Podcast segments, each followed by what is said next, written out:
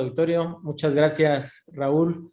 Y en verdad ha sido un placer eh, recíproco compartir tantos años, eh, tantas situaciones, primero en la parte académica, en el estudio, y ahora ya más de 30 años de ejercicio profesional. A la orden. Así, así es, Javier. Muchísimas gracias por estar con nosotros.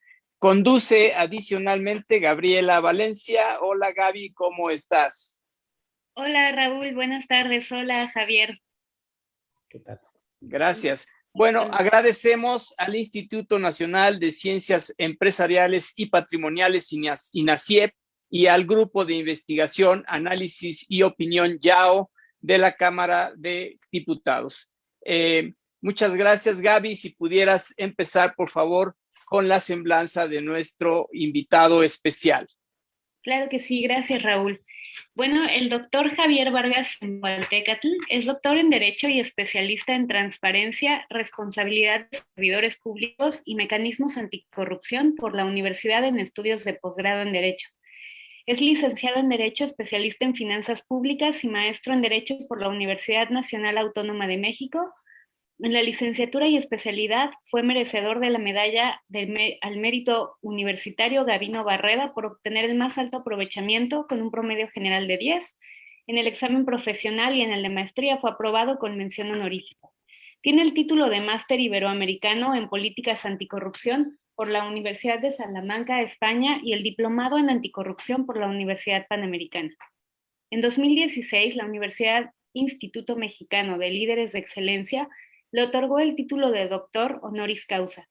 Cuenta con experiencia profesional de 30 años en mandos medios y superiores en la administración pública en áreas jurídicas de fiscalización, responsabilidades administrativas y combate a la corrupción.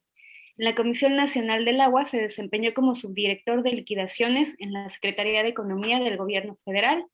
Fue subdirector de legislación y director, de legislación mercantil.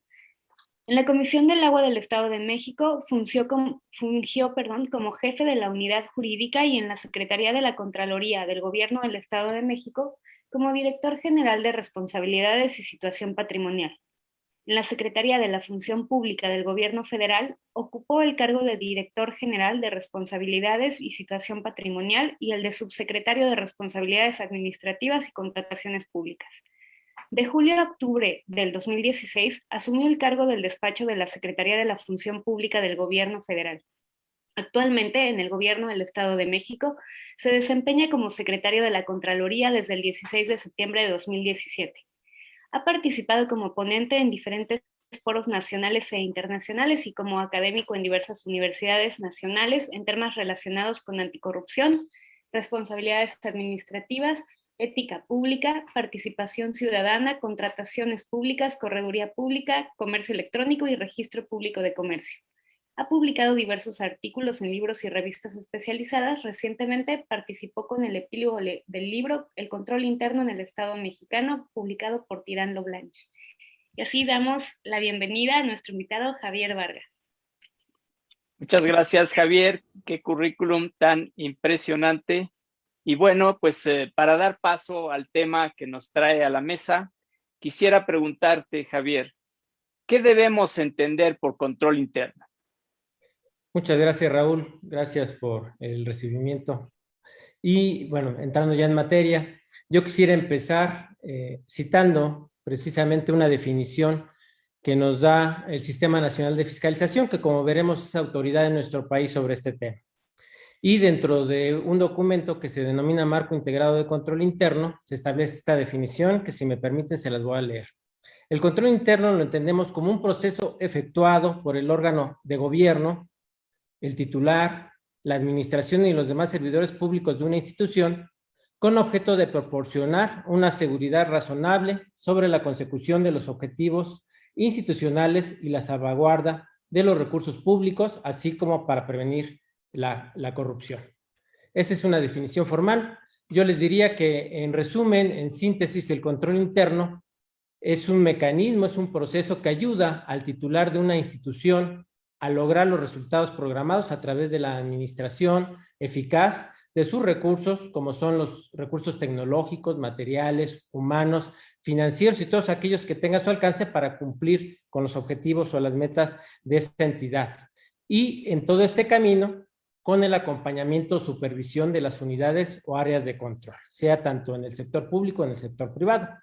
Es pues la primera línea de defensa en la salvaguarda de los recursos públicos y la prevención de actos de corrupción, hablando del sector gobierno, propiciando con ello reducir la probabilidad de ocurrencia de actos contrarios a la integridad, asegurar el comportamiento ético de los servidores públicos, eh, considerar la integración de tecnologías de la información en el control interno y sobre todo consolidar los procesos de rendición de cuentas, la transparencia gubernamental y, decíamos, el combate a la corrupción o actos irregulares.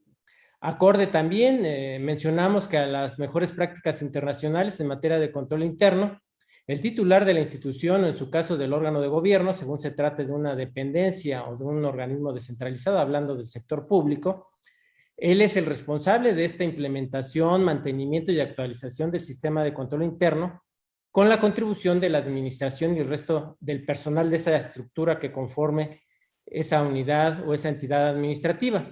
Y reitero, el órgano interno de control va a asesorar, va a apoyar, va a acompañar, va a vigilar para mantener un sistema de control interno en la institución que esté operando y en un proceso permanente de evaluación, fortalecimiento y mejora continua. Muchas gracias. Muchas gracias, Javier. Eh, yo creo que es muy importante precisamente partir del concepto de, control interno y, creo que la definición que nos provees es, es muy importante. Ahora, eh, ¿Podrías comentarnos un poco sobre los aspectos internacionales de control interno? Con mucho gusto, Gaby. Eh, hablar del entorno internacional del control interno hace necesario hacer un poquito de historia. Y nos remitimos por allá del año de 1975 a mediados de ese, de 1972, perdón, eh, en el mes de junio, cuando pues, recordemos nosotros éramos niños, pero bueno, un, un caso muy, muy importante cuando la prensa estadounidense dio a conocer a la opinión pública el caso de un espionaje político practicado por el gobierno federal contra el Partido Demócrata de los Estados Unidos. Ese caso lo recordamos como el caso del Watergate. ¿no? Este caso provocó la adopción de diversas acciones legales y administrativas, además de la renuncia del entonces presidente de los Estados Unidos, dos años después, por ahí del año de 1974. A partir de este, de este caso, se realizaron una serie de investigaciones y los resultados de estas investigaciones arrojaron, entre otros resultados, otros este, hallazgos, pues la práctica, una práctica indebida por muchas de las empresas estadounidenses de otorgar dádivas, beneficios, sobornos a gobernantes políticos, altos funcionarios gubernamentales, empresas privadas, con la finalidad de obtener eh, favorablemente y de manera indebida, desde luego, contratos o negocios con dudosa calidad ética. ¿sí? Todo esto provocó, entre otras acciones, la promulgación de, la ley sobre prácticas corruptas en el extranjero, que hasta la fecha está vigente, ya ha tenido diversas reformas, actualizaciones, pero el principal objeto de este ordenamiento legal, pues es precisamente inhibir, prohibir, sancionar a empresas o directivos y representantes que incurran en este tipo de prácticas. Posteriormente, ya a partir del año de los ochentas, pues la economía estadounidense también se vio afectada por otros escándalos, particularmente relacionados con organizaciones de ahorro y préstamo. Así, con estos antecedentes históricos, llegamos al año de 1985 y a partir de estas malas prácticas empresariales y de los años de crisis vividos, pues eh, los orilla a crear una, una comisión, un órgano colegiado que se denominó Comisión Nacional sobre Información Financiera Fraudulenta, que tenía por objeto investigar los factores que pudieran dar lugar a información financiera fraudulenta y elaborar textos o recomendaciones para todo tipo de organizaciones y entidades reguladoras. Eh, podemos mencionar una importante, la SEC, por sus siglas en inglés, que es la Agencia Federal de Supervisión de Mercados Financieros, entre otros. A partir de esos reportes, se provocó la actualización de la mencionada ley sobre prácticas corruptas en el extranjero y se provocó también la creación de un comité de organizaciones patrocinadoras de la Treadway Commission, COSO, conocido como COSO por sus siglas en inglés, que no es otra cosa más que un órgano colegiado también, constituido voluntariamente por representantes de cinco organizaciones del sector privado de los Estados Unidos de América, para proporcionar liderazgo intelectual frente a tres temas interrelacionados sobre esto que estamos platicando. El primero es la gestión de riesgo empresarial, el ERM, el control interno, que es el tema que nos ocupa esta tarde, y la disuasión del fraude. Esta comisión patrocinó los estudios que derivaron en el desarrollo y emisión de la primera versión del COSO 1 en el año 1992. Y concluiría mi, comentario sobre el entorno internacional de que a partir de este modelo, que es el, el primero, surgen otros, han surgido otros en diversos países. Podemos mencionar en países como Hong Kong en el año 2005, Australia en 1998, Inglaterra en 99, Canadá en 95, entre algunos otros, ¿no? Sin embargo, también eh, les, les digo que en mi opinión, desde mi punto de vista, la mayoría de ellos al hacer referencia o transcribir partes o pasajes del modelo COSO, eh, este eh, sistema, el COSO, desde mi punto de vista, es el que tiene un reconocimiento de aceptación mundial en todos los ámbitos que lo requieren y por lo tanto, desde mi punto de vista, representa un modelo a seguir. Esos serían mis comentarios. Gracias. Gracias, Javier. Y, creo que en este punto este, sería importante también mencionar, resaltar quizá lo que, lo que ya nos decías, ¿no? Que este tema de control interno puede aplicarse tanto al sector público como al sector privado. Y precisamente en el desarrollo de esta estructura de control interno de una organización, pues se puede contar con estas referencias internacionales aceptadas, como, como las que tú nos acabas de, mencionar, que bueno, se han nutrido de las experiencias de las crisis de las empresas y de, diversas, de diversos sectores y economías. Este, a mí lo, lo que me parece muy interesante de, COSO eh, es esta parte de que a final de cuentas con este documento emitido por ellos, que es el Internal Control Integrated Framework, prácticamente ellos están sentando las bases de los elementos que se consideran para, para que se deben de tomar en cuenta para el control interno. Eh, me, parece también importante mencionar que puede haber otras, eh, otros referentes, pero precisamente como lo mencionas, están más sectorizados. Por ejemplo, en materia bancaria tenemos Em, por un lado, el, Framework for International Control Systems in Banking Organizations del BCDS, que es prácticamente el comité de Basilea quien, quien ha emitido, entiendo, estas recomendaciones, y también un sistema eh, que se llama, bueno, que tiene que ver con más con la información para sistemas de auditoría y control, eh, que, eh, emitido por la Information Systems Audit and Control Association y este se llama COVID, es el control de Control Objectives for Information and Related Technologies. Entonces, me parece que, como tú dices, eh, es, es, importante tener en cuenta que para control interno podemos tener como referente elementos internacionales que ya entiendo se consideran estándares y que además puede haber que puede haber la situación en que cada sector particular, bancario, de valores, este, como veíamos aquí más en el tema tecnológico, puede tener su regulación además eh, de cierta forma estandarizada.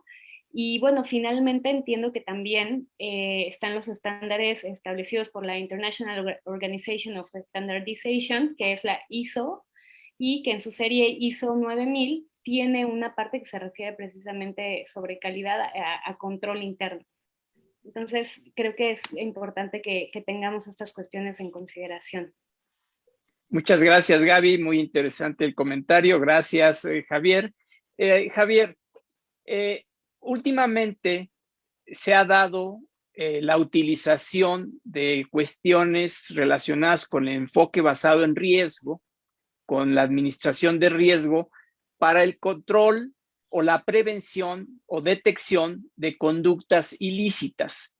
Esto, pues, eh, con su base clara en, las recomendaciones que emite el Grupo de Acción Financiera Internacional y también, como mencionó hace un rato Gaby, el Comité de Basilea, que ha trabajado mucho en este tema, pero es algo que se ha venido, creo yo, replicando como una manera de analizar los riesgos eh, de una actividad y en su caso poder valorarlos y emitir eh, medidas de mitigación. Lo vemos también en, el tema de la anticorrupción, del cual tú también eres experto. Entonces la pregunta sería, Javier, esto mismo del tema de enfoque basado en riesgo y administración de riesgos es aplicable al tema de control interno? Tú lo acabas de comentar, eh, y sí, desde luego, es un tema que está vinculado, es más, yo, yo me atrevería a afirmar que el control interno tiene un, nexo, un vínculo con los riesgos. Eh, puede, desde luego, incluso, decíamos, el, el, control interno es todo un proceso, es un esquema de trabajo que puede y es objetivo, uno de los objetivos principales, el reducir esos riesgos, ¿no? Eh, pero tampoco, bueno, puede asegurar eliminarlos, ¿no? Porque existen factores externos, sobre todo mencionaría manera de ejemplo factores de carácter humano, ¿no? Los errores humanos, los abusos, colusión, hablando este, ya eh, de, una organización pues indebida, ¿no? Eh, este, entonces, desde luego que sí, hay una, hay un, hay un nexo y desde luego el control interno debe basarse en esos programas de, administración de riesgos. Aquí para continuar con mi comentario quisiera yo, si me lo permiten, citar eh, una definición de lo que es riesgo, precisamente a partir para lo cual me, voy a apoyar en, en, un documento del Instituto Mexicano de Contadores Públicos, las normas de auditoría, una definición que nos dan y nos dice, Riesgo es la probabilidad y su posible impacto de que un evento adverso obstaculice o impida el logro de los objetivos y metas institucionales o que incida negativamente en el funcionamiento y resultados de una entidad. A partir de esta definición, bueno, podemos afirmar, podemos decir que, que una organización debe permanentemente esforzarse por encontrar vías o acciones que le permitan actualizar su modelo de negocio, hablando del sector privado, o bien, hablando del sector público, pues que permita ser una institución que vaya de la mano con la globalización, la actualización normativa, el uso de tecnologías de información y comunicaciones. ¿Esto con qué finalidad? Bueno, con el fin de sustentar, de lograr un desarrollo permanente y crear un valor a esa entidad, sea de carácter público o privado, por lo que, eh, alcanzando este objetivo, pues va a ser una entidad más rentable, más valiosa, cuando su administración atienda y se involucre en actividades susceptibles o expuestas a cualquier tipo de riesgo que pueda comprometer su estabilidad o expectativas. Con ese marco de, referencia, con ese marco conceptual, yo ahora eh, me voy a permitir citarles, precisamente ya entrando un poquito al marco jurídico del Estado de México, recientemente se expidió por parte de la Secretaría de la Contraloría un nuevo acuerdo que actualiza el marco jurídico que regula el control interno. Y dentro de este acuerdo, publicado el pasado 18 de junio, hace poco más de un mes, se establecen una serie de definiciones y precisamente hacemos referencia a la administración de riesgos. Y lo definimos de la siguiente forma. La administración de riesgos es el proceso dinámico desarrollado para contextualizar, identificar, analizar, evaluar, responder, supervisar y comunicar los riesgos, incluidos los de corrupción, inherentes o asociados a los procesos por los cuales se logra el mandato de las dependencias y organismos auxiliares mediante el análisis de los distintos factores que pueden provocarlos. Esto con la finalidad de definir las estrategias y acciones que permitan mitigar su efecto y probabilidad de ocurrencia, de tal manera que pueda proporcionar una seguridad razonable para el logro de las metas y objetivos institucionales, en términos de eficacia, eficiencia y economía en un marco de transparencia y rendición de cuentas. Fin de la cita. Como podemos ver, aquí de alguna forma se resume lo que hemos comentado hasta este momento, esta tarde, en cuanto a que precisamente el control interno, pues sí se basa en la administración de riesgos, eh, con la finalidad, bueno, de lograr sus fines institucionales, de ser una institución de valor, de contar con una buena administración, pero sobre todo, sobre todo, pues de, de tener una, un funcionamiento ético, íntegro y que sirva a los demás, hablando del sector público, bueno, pues que vea por el interés público, por las necesidades generales y que ante el riesgo o los riesgos que pudieran identificarse en el camino para llegar a esa meta, pues precisamente el sistema de control interno se basa en esta administración de riesgos para identificarlos y no solamente eso, sino también llevar a cabo estrategias, acciones para inhibirlos o incluso desaparecerlos, ¿no? Entonces, a partir de, esta, de estas referencias, podemos también, eh, eh, podría yo compartir con ustedes eh, cuáles serían algunos de los objetivos básicos que debe perseguir cualquier entidad administrativa o operativa en la administración de riesgos.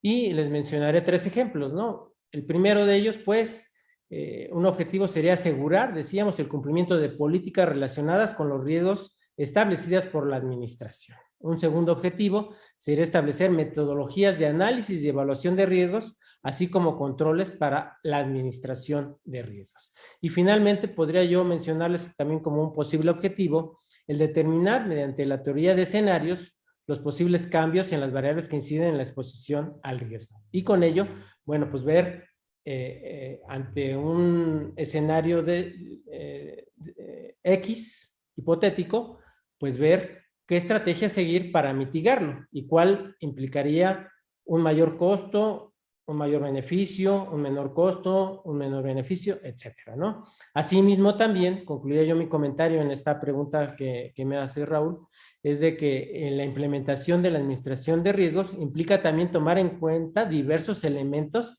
que deben estar apoyados por la administración y por el sistema de control interno instaurado por la entidad, sea pública o privada. Entre esos elementos yo mencionaré algunos. Eh, sería, por ejemplo, la definición de una metodología de medición de cada uno de los riesgos a que está expuesta la entidad de acuerdo precisamente con su administración de riesgos. Otro elemento importante sería establecer la arquitectura de datos e informes que requiera la administración de riesgos. Eso con la finalidad de que el titular y los eh, integrantes de primer nivel pues tengan un conocimiento real, claro, de, esos, de esos riesgos, de, esos, de esta información que les lleva a tomar una decisión en cuanto a la acción o reacción que haya que hacer para mitigar el riesgo. Y finalmente yo les mencionaría también que otro elemento importante es el diseño e implementación de apoyos requeridos del uso de tecnologías de información y comunicaciones, que es indispensable ahora en cualquier actividad como soporte de la administración de riesgos, entre otros. Gracias. Muchas gracias, Javier. Y eh, en cuanto a este panorama nacional eh, en relación con, con, el control interno, eh, ¿qué, podemos, eh, ¿qué podemos tener en materia estadística? ¿Hay una mayor aplicación del control interno en México? Mira, Gaby, desde luego que sí. y aquí este, me voy a permitir hablar un poquito de lo que comentaba el doctor Valencia del Toro al inicio de la, del programa. Y, les voy a decir que sí, por lo menos yo les podría afirmar esta tarde que por lo que se refiere a la existencia o al, al tener un marco jurídico administrativo en los órdenes federal, estatal, sí, al día de hoy sí hay una mayor aplicación de esto y hay un, un andamiaje jurídico que lo soporta. ¿Todo esto por qué? ¿Por qué me atrevo a afirmarlo y a decirlo? Bueno, pues eh, se hablaba de la, del Sistema Nacional Anticorrupción, entonces partiré de ese, de ese punto. Recordemos la reforma Constitucional Anticorrupción, se publicó el día 27 de mayo del año 2015 en el Diario Oficial de la Federación y el objetivo principal de esta reforma fue crear el Sistema Nacional Anticorrupción como una respuesta, pues, a este grave problema que no solamente es privativo de nuestro país, sino del mundo en general, y se conceptualiza este sistema precisamente como una instancia de coordinación entre las autoridades de todos los órdenes de gobierno que sean competentes en tres actividades o funciones, en la prevención, en la detección y en la sanción de responsabilidades administrativas y hechos de corrupción. Esa es, digamos, la definición, el concepto que nos da la propia Constitución a partir de esta reforma. Esta reforma, decíamos, surge como una respuesta al grave problema, es una gran solución jurídica, constitucional, que en ese momento se da y que eh, bueno, pues yo quisiera también decirles, digo, yo creo que todos lo sabemos, pero es importante recordar esta tarde que este nuevo régimen incorpora pues diversos principios contenidos en convenciones internacionales en materia de anticorrupción de los que México es parte. Instrumentos de prevención, políticas públicas en un marco de transparencia, de rendición de cuentas, eh, como la ética, la integridad públicas, además de la fiscalización, control de recursos públicos, así como el fomento de la participación ciudadana como condición indispensable en su funcionamiento. Y prevé una serie y incorpora una serie de principios retomados de esas convenciones, que son tres, recordemos, es la Convención eh, Interamericana contra la Corrupción, la Convención de las Naciones Unidas contra la Corrupción y la Convención Anticohecho de la OCDE, de los cuales nuestro país forma parte, y bueno, pues, eran compromisos incluso algunos que ya se tenían desde hace algunas décadas y que no se habían incorporado de manera eh, abierta, completa a nivel constitucional, y a partir de esta reforma se incorporan. Y se prevén ahora principios que rigen pues estas actividades de, investigación, detección y prevención de la corrupción. Entre ellos podemos mencionar principios fundamentales como el de transparencia, imparcialidad, equidad, integridad, legalidad, honradez, lealtad, eficacia, eficiencia, economía, entre otros. Además, déjenme decirles, si ustedes lo saben, este concepto fue retomado por parte de nuestro máximo tribunal y a mediados del año 2019 emitió una tesis, eh, su segunda sala, en la cual precisamente denomina génesis y finalidad del Sistema Nacional Anticorrupción. Bueno, a partir de esa reforma constitucional, con esos antecedentes internacionales y con esos objetivos, se publica un paquete de siete leyes reglamentarias que vienen a regular, a materializar esa reforma constitucional anticorrupción. Entonces, a partir de ahí, pues desde luego, el marco jurídico que ya teníamos en materia de control interno en nuestro país, que databa del año 2010, el, el más reciente antes de la reforma, pues se hace necesario actualizarlo y sobre todo destacar el aspecto preventivo, que es una de las novedades que tiene la reforma anticorrupción. Ya no solamente el sistema disciplinario en nuestro país es reactivo como tradicionalmente se venía manejando, sino que además ahora es sobre todo preventivo e incorpora la parte de mecanismos preventivos, como decíamos, como la ética, la integridad pública, y ya no nos vamos a esperar a que el servidor público cometa la falta administrativa para sancionarlo, ponerlo como ejemplo de lo que no se debe hacer, sino que ahora tenemos que promover una cultura de legalidad, de transparencia, rendición de cuentas. Entonces, en este contexto, eh, decíamos, regresando al tema de, control interno, se, hizo necesario actualizar ese marco jurídico que databa del año 2010 en un contexto de prevención, de la ética, la integridad, la mejora continua, el uso de tecnologías de información, y es así como que ese proceso de actualización se concreta y se materializa a través de la publicación en el Diario Oficial de la Federación el día 3 de noviembre del año 2016 del acuerdo por el que se emiten las disposiciones y el manual administrativo de aplicación general en materia de control interno, mismo que se da en el marco de la mejora de la gestión pública gubernamental y que aquí me voy a permitir citar, citar lo, lo que se manejó en los considerandos de ese acuerdo y que hasta la fecha sigue vigente en el ámbito federal. Dice, la mejora de la gestión pública gubernamental consiste en transformar el funcionamiento de sus dependencias y entidades a través de la mejora en la prestación de bienes y servicios a la población, el incremento en la eficiencia de su operación mediante la simplificación de sus procesos y normas, el mejor aprovechamiento de los recursos, la eficiencia eh, de los procesos vinculados a las contrataciones que realiza el Estado, así como el incremento en el desempeño de los servidores públicos. Esto es parte de la motivación que llevó en su momento a la Secretaría de la Función Pública a actualizar y emitir este acuerdo tan importante que, reitero, se encuentra vigente al día de hoy. Como parte, es importante también decir que como parte del sistema, de este nuevo Sistema Nacional Anticorrupción, se prevé un subsistema denominado Sistema Nacional de Fiscalización, que es eh, conceptualizado como el conjunto de mecanismos institucionales de coordinación entre los órganos responsables de las tareas de la autoría gubernamental en los distintos órdenes de gobierno, con el objetivo de maximizar la cobertura y el impacto de la fiscalización en todo el país, con base en una visión estratégica, la aplicación de estándares profesionales similares, la creación de capacidades el intercambio de información sin incurrir en duplicidades u omisiones. Esto es la definición que nos da del Sistema Nacional de Fiscalización la Ley General del Sistema Nacional Anticorrupción en el artículo 3, fracción decimosegunda para ser exacto. con este, considerando este subsistema del Sistema Nacional Anticorrupción, denominado Sistema Nacional de Fiscalización, dentro de los trabajos realizados, concretamente el día 20 de noviembre del año 2014, en el marco de la quinta reunión plenaria de este Sistema Nacional de Fiscalización, fue presentado por el Grupo de Trabajo de Control Interno el marco integrado de control interno basado en el marco COSO 2013, como un modelo general de control interno que pueda ser adoptado y adaptado por las instituciones en los ámbitos federal, estatal y municipal, en los diferentes órdenes de gobierno para establecer, mantener y mejorar sistemas de control interno de sus instituciones. Recordemos, además, que este Sistema Nacional Anticorrupción, como otros sistemas nacionales que fueron motivo de reformas estructurales en la Administración Federal anterior, podemos mencionar el Sistema Nacional de Transparencia, el Sistema Nacional de Mejora Regulatoria, el Sistema Nacional de Archivos, pues se rigen por leyes generales que aplican a todos los ámbitos de gobierno.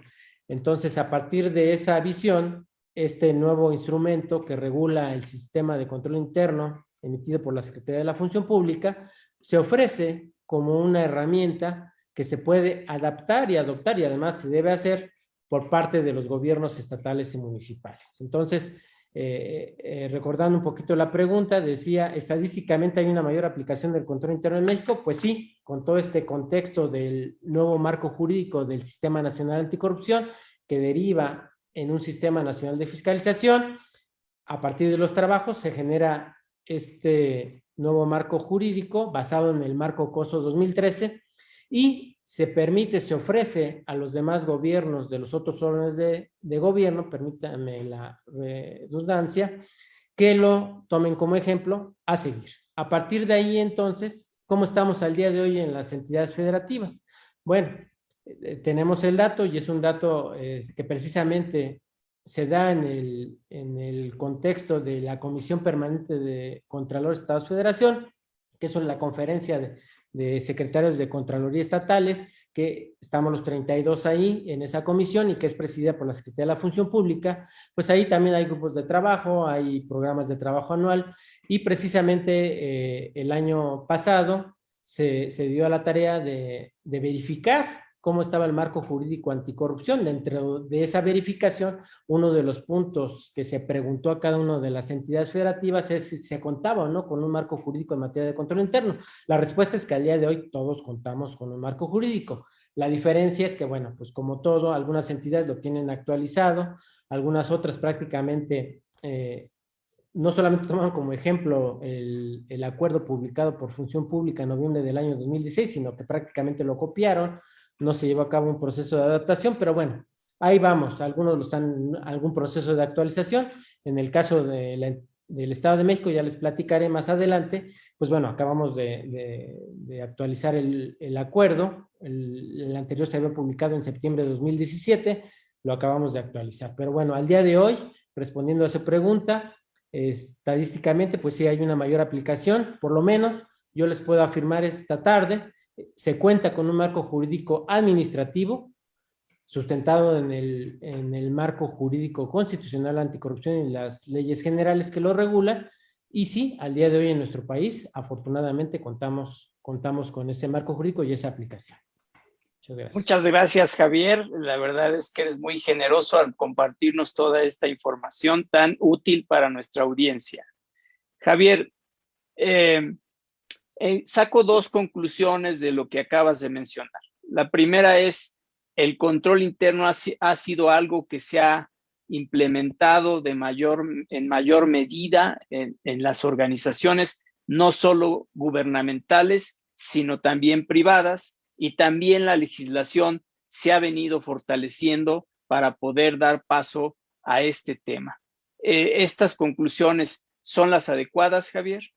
Desde luego, Raúl, desde luego ha sido muy puntual en, decirlo y, aprovecharía la oportunidad para comentar también que dentro de las novedades que tiene eh, la reforma anticorrupción está precisamente eh, dos aspectos que impactan directamente en el sector privado. El primero de ellos es que este nuevo régimen disciplinario de faltas administrativas y hechos eh, vinculados con la corrupción Anteriormente, el régimen disciplinario administrativo aplicaba únicamente a servidores públicos, como todos lo sabemos. A partir de esta reforma, se comprende también y aplican, son sujetos de la ley de este régimen disciplinario también los particulares. ¿En qué casos? Pues en aquellos casos en que un particular esté vinculado con hechos de corrupción.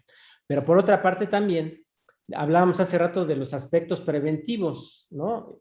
Y los más importantes, bueno, resaltábamos el de la ética y la integridad pública pues seguramente ya lo saben, pero esta tarde lo, recordaremos, la Ley General de Responsabilidades Administrativas prevé como aspecto preventivo y como aspecto de la rendición de cuentas y la transparencia para el ámbito privado también el que las autoridades se promuevan o promovamos que, que las empresas, las organizaciones privadas, pues también tengan al interior sus códigos de ética, sus sistemas de denuncias, sus sistemas de control interno, incluso en el caso de que fueran sujetas de una investigación, de un inicio de procedimiento y de una sanción, se van a considerar como elementos que van a atenuar la aplicación de, una sanción. Entonces, este, aquí es importante, por una parte, digo, en el sector público, pues todo esta, esta, este régimen jurídico nos obliga ¿no? No, no deja a discreción de nosotros el poder aplicarlos o no, lo tenemos que hacer y tenemos que estar siempre alineados a lo que establece la reforma constitucional anticorrupción, las leyes reglamentarias, las leyes generales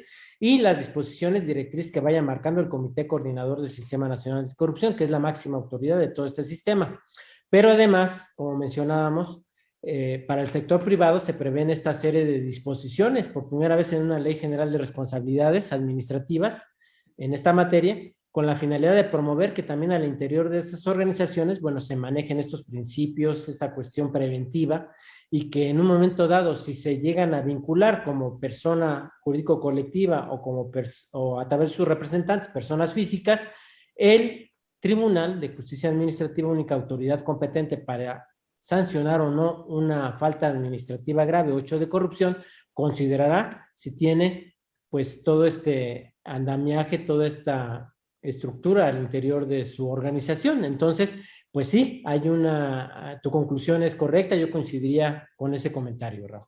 Muchas gracias, Javier. Fíjate que eh, recuerdo, no sé, hace 10, un poco más de años, que puso muy de moda en México el tema de la ley Sarbanes-Oxley, emitida en los Estados Unidos. Y esto bueno porque en aquel país, pues después de los escándalos de fraudes de las empresas Enron y Anderson y WorkCom, pues que fueron fraudes muy importantes que se dieron al interior de esas empresas por justamente no tener los controles internos adecuados para evitar y prevenir estos temas, pues entonces eh, para, para tratar de mitigar y prevenir estas prácticas consideradas fraudulentas en las empresas de ese país, pues se emite la ley Sarbanes-Oxley y, bueno, con una aplicación extraterritorial que tiene implicaciones también en las empresas mexicanas, ¿no? Y es a partir del 30 de junio del 2002 que hay nuevas normas de contabilidad corporativa e incluso penalidades por malos manejos y omisiones en la entrega de la información y pues desde luego se pretende una mayor regulación del gobierno corporativo y se reglamenta el acceso al uso de la información. Esto, pues, acompañado de varios comités para efectos de darle eh, forma al gobierno corporativo, comités de dirección, el, tema específico de auditores, ¿no? De que haya una independencia de los auditores, que esos auditores no sean los mismos todo el tiempo, sino que vayan rotando, incluso pues que exista un comité de auditoría, responsabilidades corporativas, reglas para la revelación de información, conflictos de interés, eh, eh, este, poderes de las autoridades y comisión, eh, estudios y reportes, fraudes corporativos criminales en su prevención, penas, incluso devolución de impuestos, etcétera. Entonces, un marco muy, muy grande y aplicable justamente, entre otras, pues desde luego a las empresas mexicanas, pero, a las empresas norteamericanas, pero también a las empresas mexicanas que tienen eh, una conexión con estas empresas americanas por ser subsidiarias o filiales. Y yo recuerdo que pues se, se, empiezan las auditorías en México para varias empresas y también para entidades del sector gobierno como Pemex, etcétera, ¿no? Resaltan tres secciones interesantes de la ley Sarbanes-Oxley, la 302, la 404 y la 906. La 302 en el sentido de que se establece la responsabilidad directa de los principales funcionarios de la empresa, quienes deberán establecer por escrito que los informes financieros son correctos, ¿no? Y esto pues desde, definitivamente le pega a la estructura organizacional de la empresa. La sección 404, que es justamente la, emisión de un informe anual eh, certificado sobre la efectividad de los controles internos al interior de las empresas. insisto, también es algo que repercutió en algunas entidades de gobierno y eh, que esto buscaba garantizar que en el futuro eh, hubiera una consistencia con la información realmente reportada.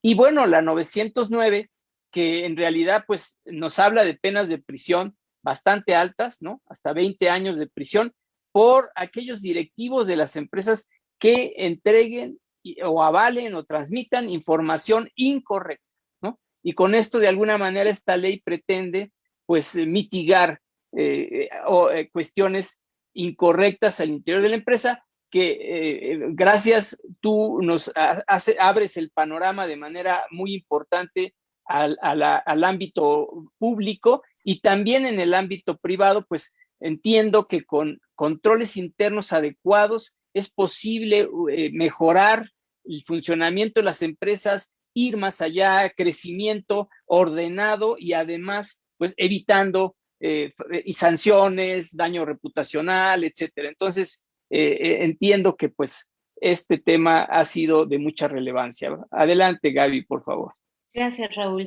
Y, siguiendo un poco precisamente con este tema, o este último tema de, que nos comenta Raúl en cuanto a la importancia y, los beneficios que podemos tener de un control interno, Javier, ¿consideras que eh, aplicar medidas de control interno debería ser siempre una buena práctica eh, de los entes públicos y privados o que siempre debieran esperar a que sea una obligación regulatoria?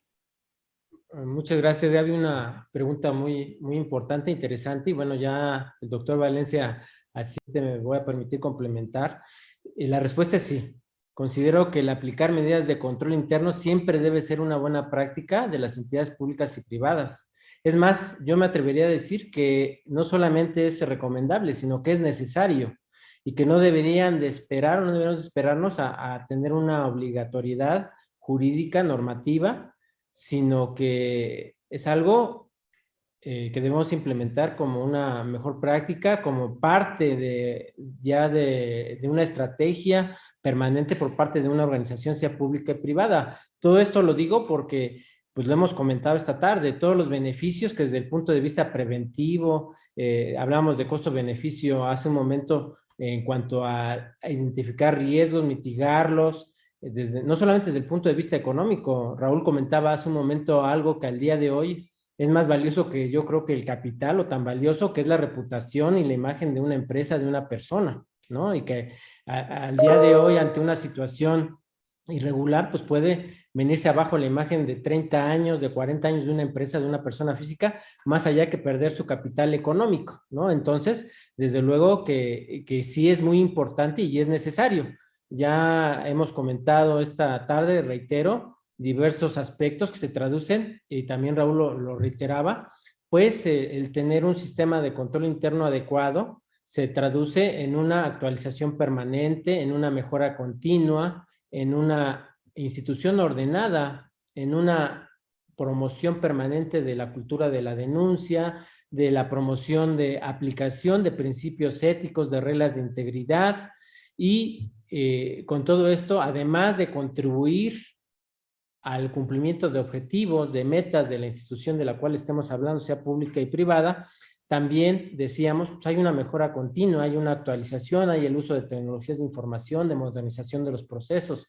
Eh, tú hablabas también, Gaby, hace un momento, mencionabas la, parte de la, la, calidad, ¿no? La certificación de la calidad, pues, y más adelante, ojalá haya oportunidad de comentarles también un poquito de lo que estamos haciendo acá en el Estado, y precisamente todo el sistema de control interno pues va de la mano, ¿no? Con cuestiones de calidad, con cuestiones de incluso de igualdad de género, lenguaje incluyente, cuestiones de, de antisoborno, en fin, yo creo que desde luego esta, esta mejor práctica se convierte en una necesidad y es lo más recomendable, sea ámbito público o ámbito privado.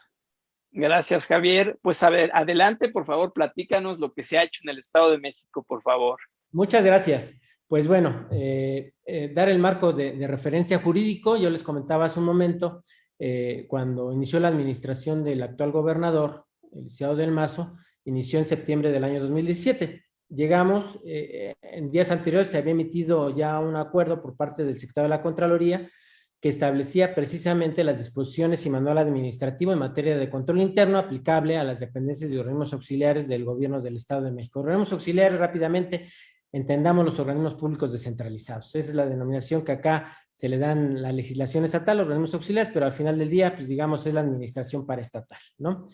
Eh, este sistema de control interno, a partir de este acuerdo publicado en septiembre del año 2017, alineado ya al Sistema Nacional de Fiscalización, se ha implementado desde entonces, nos dimos a la tarea por instrucciones del titular del Ejecutivo y eh, está a cargo de todas las dependencias, organismos auxiliares y comprende de manera general este sistema interno de control institucional, la identificación de procesos prioritarios, la evaluación de sus controles, la integración de programas de trabajo, tanto en la parte de control interno como en la administración de riesgos, la definición de acciones de mejoras, así como la instalación de los famosos comités de control y, y desempeño institucional conocidos como COCODIS.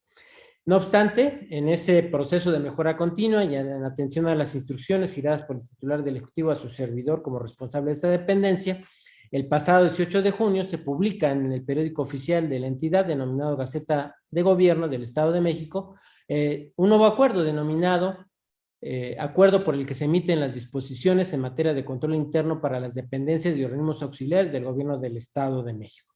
¿Por qué se emite un nuevo acuerdo a, menos de cuatro años del anterior, pues bueno, el propósito es actualizar, fortalecer y mantener en operación un sistema de control interno institucional que permita de manera razonable la consecución de objetivos y metas que tiene el Poder Ejecutivo. Esto también incluye, desde luego, la salvaguarda de recursos públicos, así como la promoción y fortalecimiento de ese ambiente ético e íntegro que hemos venido hablando esta tarde, de manera eficiente, ordenada en un marco de transparencia, de rendición de cuenta, acorde desde luego a las mejores prácticas internacionales. En este nuevo marco jurídico administrativo permanece la responsabilidad del titular de la institución, del órgano de gobierno en su caso y demás servidoras públicas eh, que están dentro del primer nivel en esa institución, de establecer y actualizar ese sistema de control interno institucional. Asimismo, también pues deben evaluar y supervisar su funcionamiento, ordenar las acciones para su mejora continua, además de instrumentar mecanismos, procedimientos específicos y acciones que se requieran para la debida observancia de las disposiciones contenidas en el nuevo acuerdo. De igual forma, en la implementación, actualización y mejora de este sistema de control interno institucional, se van a identificar ahora y se van a clasificar los mecanismos de control en preventivos, detectivos y correctivos, privilegiándose, reiteramos, y ha sido la política pública del señor gobernador en materia de combate a la corrupción, el carácter preventivo y las prácticas de autocontrol. Aquí quiero ser muy enfático y lo decíamos al, inicio del programa. A ver, el control interno es una situación, responsabilidad del titular de la dependencia de la organización, no del órgano interno de control, no del secretario de la Contraloría. Simplemente nosotros acompañamos, supervisamos pero la responsabilidad, pues es del titular. ¿Por qué? La finalidad, decíamos, es lograr los objetivos, las metas de esa institución. Entonces, eso pues lo tiene perfectamente claro la política, la visión, pues el titular de esa, de esa dependencia, ¿no? Entonces, con todo esto, pues eh, se pretende evitar que se produzcan resultados o acontecimientos no deseados, inesperados, o que se impidan en términos de eficiencia, eficacia y economía el cumplimiento de esas metas y objetivos de la institución. Quisiera ahora resaltar algunos aspectos muy novedosos que incluso me atrevo a decir van más allá del marco jurídico a nivel nacional. Este acuerdo fue adaptado a la estructura de la Administración Pública del Estado de México, desde luego mantiene su alineación al Sistema Nacional de Anticorrupción, al Sistema Nacional de Fiscalización, pero además está alineado al Plan Estatal de Desarrollo 2017-2023, Asimismo, en su redacción ahora ya comprendemos un lenguaje incluyente y contempla aspectos, este aspecto que voy a, decirles ahora, pues es importante, eh, contempla temas, factores que deberán desarrollarse en la implementación de la política estatal anticorrupción del Estado de México. Como sabemos, a, principios del año pasado se emitió la Política Nacional Anticorrupción por el Comité Coordinador y cada una de las entidades tiene que emitir su política estatal anticorrupción. El Estado de México la emitió el año pasado, el 2 de julio, en sesión del Comité Coordinador y fuimos el tercer Estado, pero es la primera política estatal eh, anticorrupción que está totalmente alineada a la política nacional, pero que además a diferencia de la política nacional que comprende únicamente cuatro pilares, nosotros agregamos un quinto que es en materia de integridad y ética pública y además recortamos los plazos. La política nacional prevé acciones prioritarias 40, eh, nosotros agregamos 20 más, son 60, y las prevé, eh, la, la nacional las prevé en el mediano, inmediato, mediano y largo plazo, 3, 6 y 9 años. Nosotros la recortamos a 2, 4 y 6 años, ¿no? Digo, eso dicho sea de paso.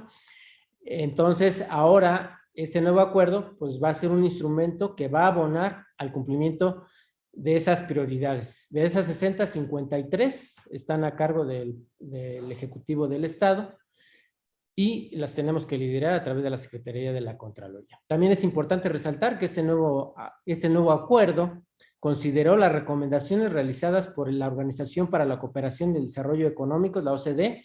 Recientemente nos entregaron, hace un par de semanas, un par de estudios a partir de, dos acuerdos que suscribieron con ellos a principios del año 2019 por parte del Ejecutivo del Estado con la finalidad de hacer dos estudios. El primero de ellos en materia de contrataciones públicas y el segundo en materia de ética e integridad pública.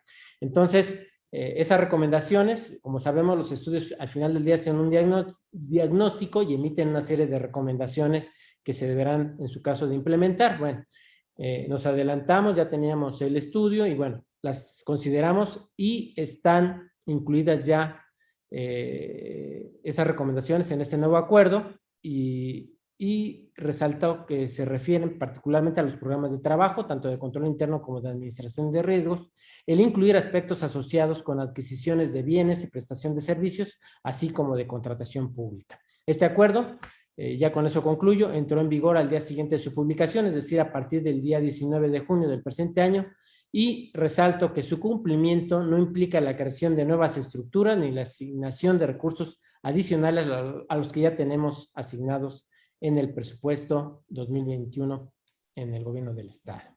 Y dos aspectos a resaltar. La parte de evaluación de este nuevo sistema de control interno institucional considera no solamente los procesos prioritarios, sino también el desempeño de las unidades administrativas sustantivas de las instituciones y considera además otros aspectos novedosos que, eh, a diferencia de los dos modelos a nivel federal, no están inmersos como son la digitalización de archivos y la integración de inventarios de procesos, la transparencia proactiva, entre otros.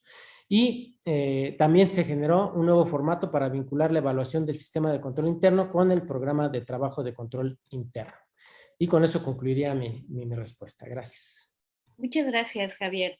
En este sentido, eh, respecto de todo lo, lo, que nos comentas que ha implementado el Estado de México, ¿Qué, se espera que se obtenga con la implementación de, todo este eh, tema en materia de control interno? Muchas gracias, David. Importante pregunta y bueno, pues este, después de decirles tanto, bueno, ¿qué, qué resultados les puedo compartir esta tarde? Eh, serían la, la, siguiente. Primero, pues la designación de la totalidad de las dependencias y organismos auxiliares de la Administración Pública del Estado de México, de los coordinadores de control interno y de los enlaces de control interno, administración de riesgo y de COCODIS. Al día de hoy tenemos instalados los COCODIS, es decir, los comités de coordinación y desarrollo institucional, en el 100% de las dependencias y casi el 100% de los organismos auxiliares que cuentan con un órgano interno de control. En las dependencias y organismos auxiliares que han instalado COCODIS se han desarrollado ya las actividades para identificar los procesos prioritarios institucionales, se han evaluado los controles y se han comprometido acciones de mejora en los programas de trabajo a las cuales se le ha dado seguimiento a su cumplimiento durante cada ejercicio a través de las evaluaciones que hacen los órganos internos de control. Se han identificado riesgos asociados a procesos prioritarios y aquellos susceptibles de corrupción, estableciendo acciones de mejora integradas en los programas de trabajo. y en el acompañamiento que hace la Secretaría de la Contraloría de manera directa o a través de los órganos internos de control, se han impartido aproximadamente 200 asesorías en modalidad grupal, individual y virtual a más de 2.000 personas servidoras públicas que fungen como coordinadoras de control interno, como enlaces, eh, y a los propios titulares de los órganos internos de control para que hagan un adecuado acompañamiento, una adecuada supervisión en el 100% de las dependencias y organismos auxiliares que conforman la administración pública del Estado de México. A partir de este esfuerzo de capacitación, debo mencionar que, no obstante, es necesario que este esfuerzo sea de manera permanente, ya que eh, hay una rotación eh, continua en, las dependencias de organismos auxiliares.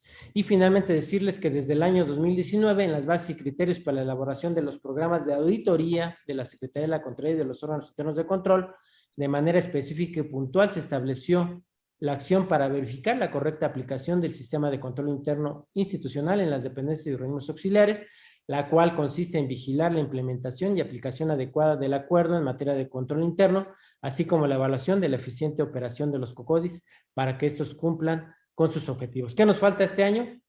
Pues ya cumplimos con la primera acción, muy importante, que era la publicación del acuerdo, la cual ya quedó cumplida el 18 de junio, hace unas semanas.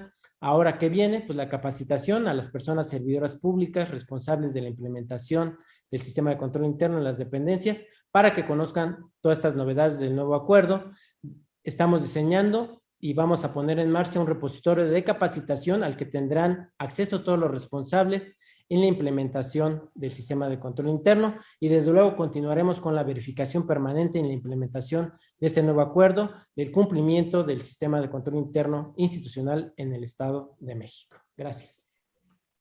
Caray, Javier, este, pues felicidades, muchas felicidades por esta gestión tan importante que has estado realizando, por la emisión de ese nuevo acuerdo que mira, en este programa nos toca darlo a conocer casi como primicia, ¿no? Por haberse hecho hace un mes y haberse implementado hace una semana prácticamente. Y bueno, pues como última pregunta, Javier, por el tiempo, yo te diría, ¿cómo consideras tú que se interactúa entre el, entre el control interno y la prevención de las actividades ilícitas en el ámbito público y en el ámbito privado? Sí, como no, Raúl, muchas gracias. Sería como el corolario de todo esto que hemos platicado. Rápidamente.